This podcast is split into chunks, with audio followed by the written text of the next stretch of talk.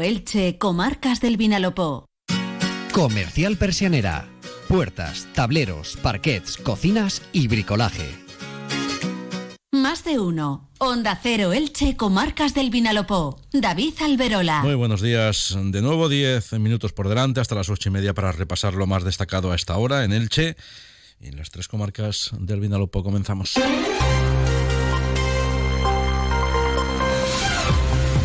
Las temperaturas se van a situar a partir de hoy en valores mucho más propios de la época del año en la que nos encontramos. Nos cuenta Jorge Miralles desde Tiempo Elche que la de este lunes se espera como una jornada con alternancia de nubes y claros y brisas marinas a partir de mediodía. En Elche y en Crevillén se espera una temperatura máxima de 17 grados mientras que en Santa Pola el termómetro se quedará en uno menos, en 16. Mañana seguirán presentes las nubes y de cara a la próxima madrugada se puede registrar algún banco de niebla en zonas del sur y del litoral de Elche.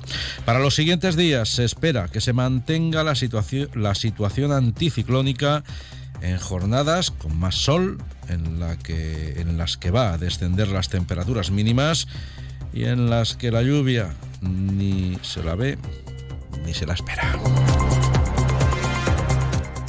Más de uno. Onda Cero Elche, Comarcas del Vinalopó.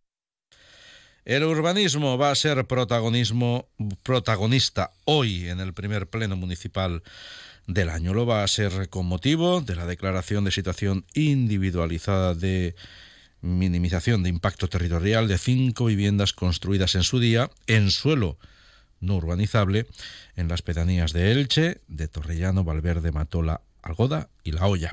Se trata de cinco viviendas unifamiliares que cumplen con las condiciones contempladas en la Ley de Ordenación del Territorio, Urbanismo y Paisaje de la Comunidad para permitir esa regulación. Lo que hoy aprueba el Pleno Municipal va a permitir dar inicio al proceso de legalización de esas edificaciones cuyas parcelas tendrán que cumplir una serie de requisitos. En el mismo caso que esas cinco viviendas, hay otro centenar de solicitudes que el ayuntamiento tiene la intención de ir tramitando en los próximos meses.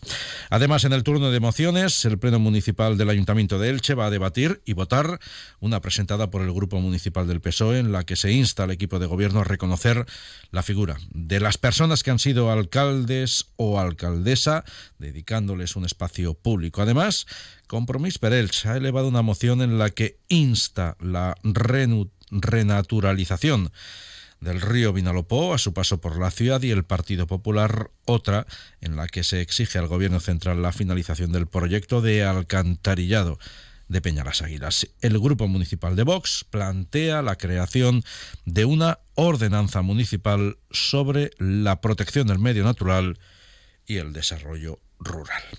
Por otro lado, la semana comienza en Elche con las fechas del viernes al domingo señaladas en el calendario festero. Esos días se van a vivir las fiestas del Mich Any de moros y cristianos que vienen un año más con actos como la representación del bautismo de la morería del Raval, la tradicional entraeta, el almuerzo festero, los pasacalles y un acto de exaltación a los cargos festeros. Esos actos se van a desarrollar viernes, sábado y domingo. Antes, el miércoles, se va a presentar en la sala masónica de la Calahorra el cartel de las fiestas de moros y cristianos del próximo mes de agosto. El domingo se pondrá el colofón al Michán de este año con el disparo de un castillo de fuegos artificiales. Inma Mora es concejala de festejos en el Ayuntamiento de Elche. A partir del próximo viernes, 2 de febrero, podremos vivir en el Gran Teatro esa maravillosa representación con el bautismo de la morería del Raval. Y a partir de ahí, diferentes actos como juegos infantiles, eh, pasacalles y además una exaltación a los cargos festeros que será la máxima representación de la Asociación de Moros y Cristianos en nuestras próximas fiestas patronales. Los moros y cristianos de Elche van a celebrar el primer fin de semana de febrero su Michañ y la comunidad china del conjunto de la comunidad valenciana dio ayer en Elche la bienvenida al Año Nuevo Chino, que es el Año del Dragón.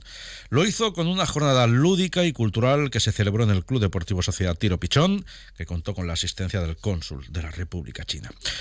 Eh, se llevaron a cabo talleres de gastronomía, vestimenta tradicional china, también de cultura, así como actuaciones de danza del dragón y el León. En Elche hay censados más de 2.200 ciudadanos y ciudadanas de nacionalidad china y en la última década la población residente en la ciudad de esa nacionalidad ha crecido en hasta un 30%.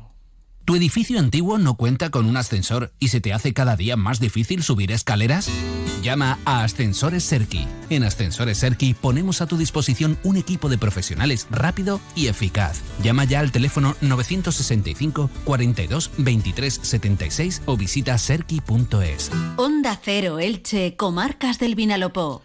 El foco político en la comunidad va a estar puesto hoy en el PSPB, en Valencia, donde los tres aspirantes a convertirse en secretario o secretaria general de la formación política van a formalizar sus precandidaturas. Uno de ellos es Alejandro Soler, el exalcalde de Elche y secretario general de los socialistas ilicitanos, también de la provincia de Alicante, que el pasado viernes oficializaba su candidatura enfatizando que en las filas socialistas sus líderes los eligen, dijo, los y las militantes, y abierto a que la candidatura que encabeza se pueda sumar otras opciones.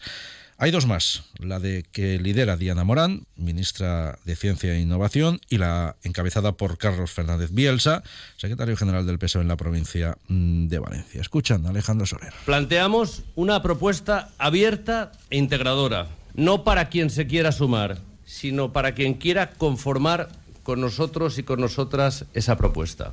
Queremos que esta candidatura se ensanche para incorporar a toda la organización y por ello abrimos un proceso de diálogo con todas y con todos aquellos que lo estimen oportuno. Alejandro Soler anunciaba su candidatura el pasado viernes en la sede del PSOE de Elche en un acto en el que contó con el apoyo eh, a modo de presencia de los alcaldes, por ejemplo, socialistas de Novelda, de Elda y de Villena, también de municipios de la Vega Baja y de otros de las provincias de Valencia y Castellón.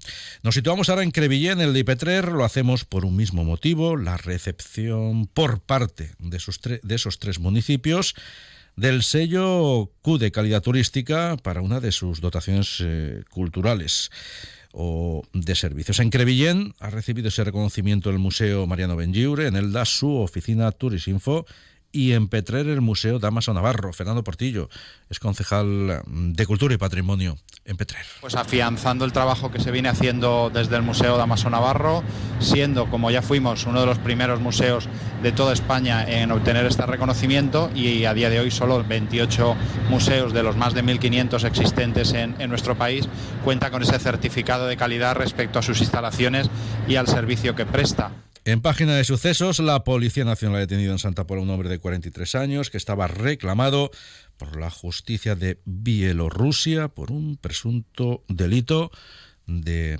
evasión fiscal. Tiempo para la información deportiva. Monserrate, buenos días. Hola David, buenos días. Excelente fin de semana para los equipos de segunda división de las comarcas del Vinalopó, comenzando por el Elche que ayer se imponía con todo merecimiento por 0-1 en el campo del Andorra. Al tanto de la victoria lo marcaba en la recta final del encuentro el argentino Nico Castro. Con este resultado el Elche es octavo en la tabla con 37 puntos y está con los mismos números que Real Oviedo y Levante que cierran la promoción de ascenso a primera división. Queda por jugar esta noche el Real Valladolid que en caso de ganar superaría a los ilicitanos, pero la dinámica del equipo de Becases es muy positiva. En el arranque de la segunda vuelta ha sumado siete puntos de los primeros nueve disputados y en los últimos cuatro partidos oficiales de liga no ha encajado ningún tanto. El Eldense no le anda a la zaga, es decimotercero ahora mismo y está con un margen de nueve puntos por encima de los lugares de descenso tras imponerse ayer de manera brillante a uno de los grandes de segunda, como es el español de Barcelona. Excepcional ambiente el que se vivió en el nuevo Pepico Amat a pesar del horario.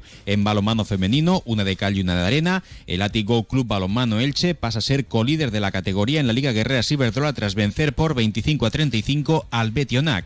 Malas noticias para el Elda, que perdían un partido disputado ante el Valladolid por 33 goles a 28.